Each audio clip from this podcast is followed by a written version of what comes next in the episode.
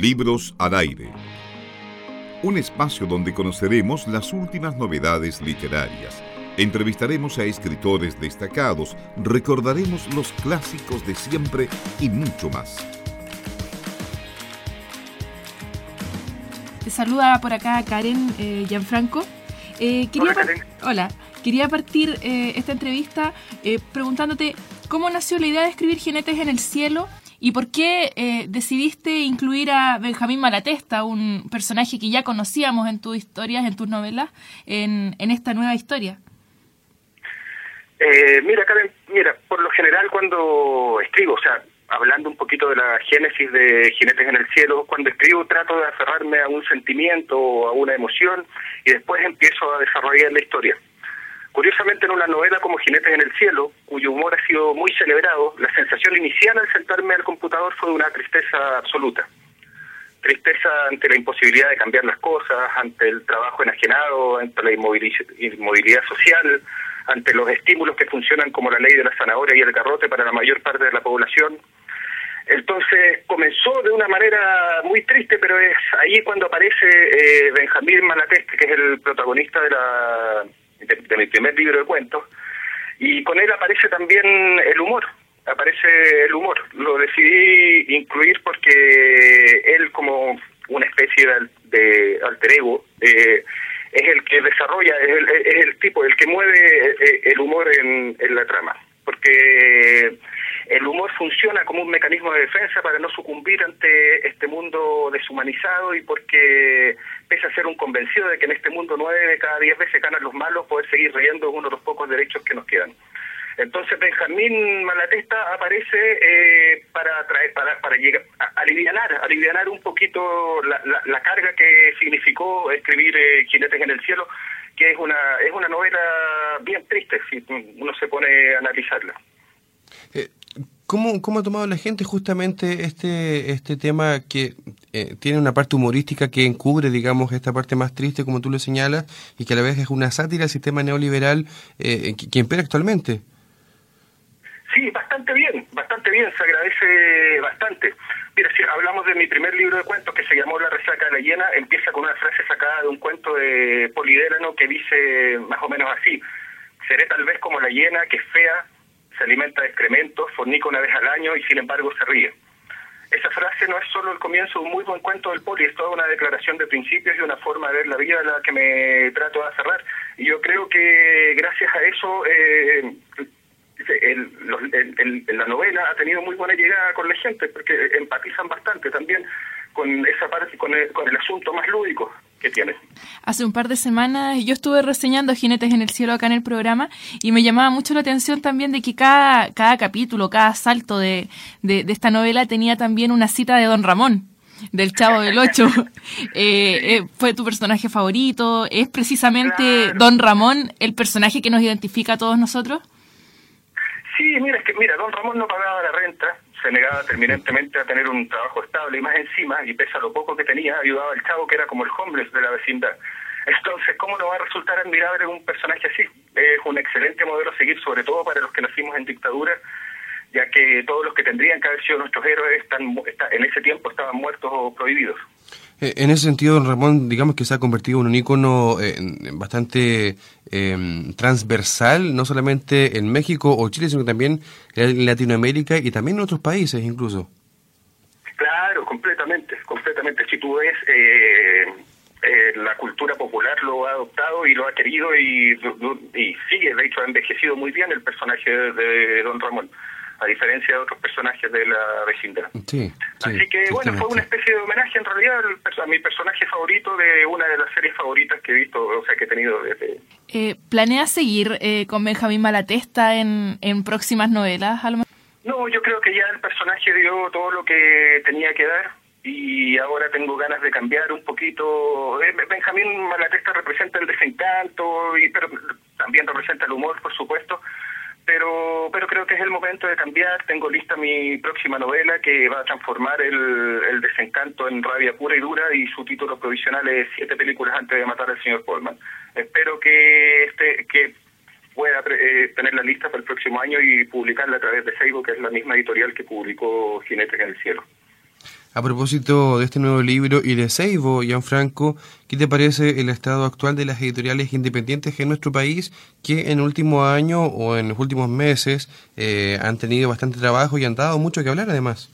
Me parece maravilloso, de hecho para los escritores como yo es una tabla de salvación. El mundo editorial es sumamente complejo, sobre todo en el mundo de las editoriales grandes, y si es que no tienes algún padrino poderoso, es muy poco probable que un escritor novel llegue a publicar, no sé, en Random House o en alguna editorial gigante.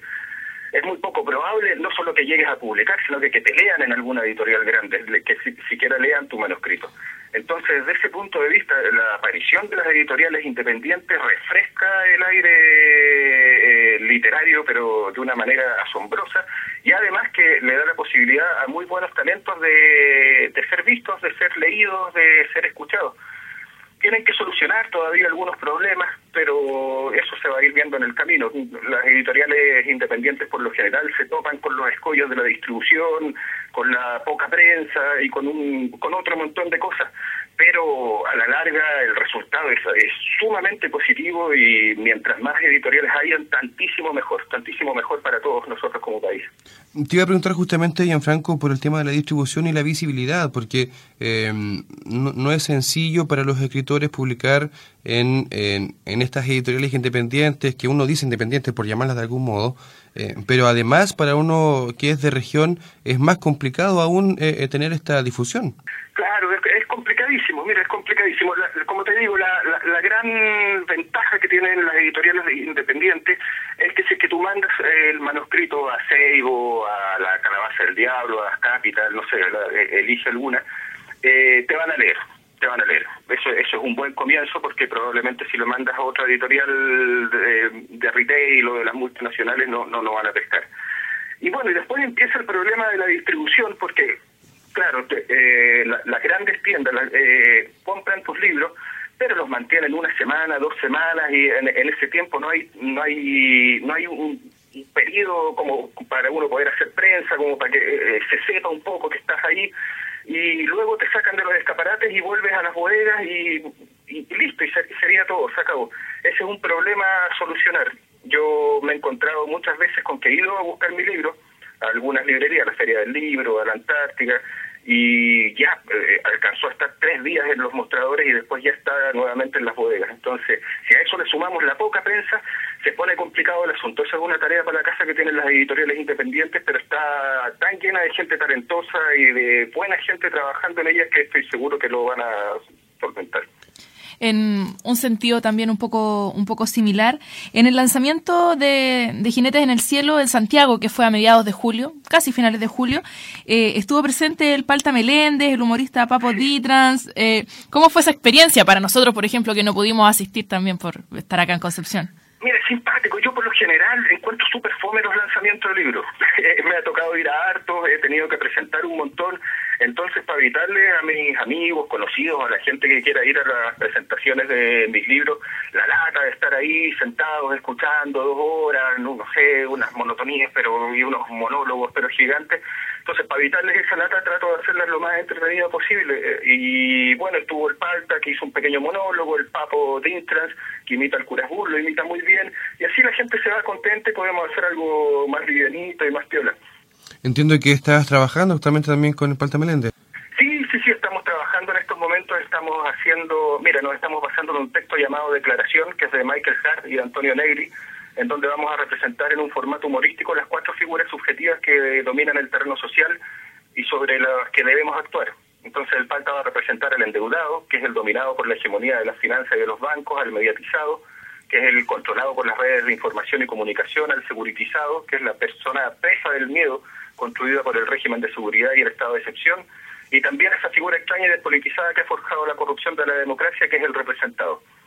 Pero eh, eh, eh, eso es lo bueno de poder trabajar con esta clase de gente. Mira, en televisión he trabajado con un montón de cobardes sin talento y sobrepagados, pero también con una o dos personas interesantes. Y con esas personas interesantes a las que hay, de las que hay que aferrarse. El Palta es una de ellas y creo que el espectáculo va a quedar muy bien. Esta va, va, va a estrenarse en noviembre en Santiago y tengo hartas esperanzas puestas en él. Estamos conversando con Gianfranco Roleri, autor de Jinetes en el Cielo, publicado por Seibo Ediciones. Estamos conversando acerca de su libro, de su trabajo, también de sus proyecciones y también, ¿por qué no?, de la actualidad de las editoriales en nuestro país. Así es. Eh, para seguir con las preguntas, eh, Gianfranco, eh, el libro, bueno, sabemos que conversando contigo sabemos que eres de regiones, que eres de Viña del Mar. Sin embargo, eh, Jinetes en el Cielo, para mí por lo menos, eh, lo sentí mucho más identificado con Santiago, como con, con, una urbe mucho más, más vorágine, con, mucho más rápida y también mucho más despiadada. ¿Fue Santiago tu punto de inspiración? Sí, sí, claro, claro. Lo que pasa es que viví muchos años en Santiago. Yo tenía ganas de convertirme en escritor y para... Eh, o sea, mira, más que convertirme en escritor tenía ganas de publicar y para publicar lamentablemente hay que tratar de estar ahí en el medio y desde acá, desde Viña, era sumamente complicado, no pasa nada en Viña del Mar, entonces me fui a Santiago, entré al taller de Polidélano, le caí en gracia al Poli, le gustó lo que yo escribía y gracias a él logré llegar a Cataluña y a, ¿cómo se llama? Y a trabajar en mi primer libro, en, en La resaca de la hiena. Y después, eh, por las casualidades de la vida, empecé a trabaar en televisión, así que me vi obligado a quedarme en Santiago. Afortunadamente esa situación ya cambió, pude volver a Viña y sigo trabajando en televisión, pero pero mando los textos y las cosas que escribo por, por mail. Ya Franco, queremos agradecerte estos minutos que nos has concedido para hablar de este libro, también de tu trabajo actual en televisión y también de otras cosas de la contingencia editorial te deseamos también mucho éxito en todo lo que se venga en la misma difusión de este libro Gente en el Cielo y en la preparación del texto que ya nos adelantabas, que va a ser bastante eh, eh, interesante al menos de, leer. Vale, vale. Muchísimas gracias a ustedes. Se pasaron. Gracias a ti también. Nosotros vamos a la... estén muy bien. Nosotros vamos a la pausa musical y seguimos el Libros al Aire. Libros al Aire. Siempre un placer en cada libro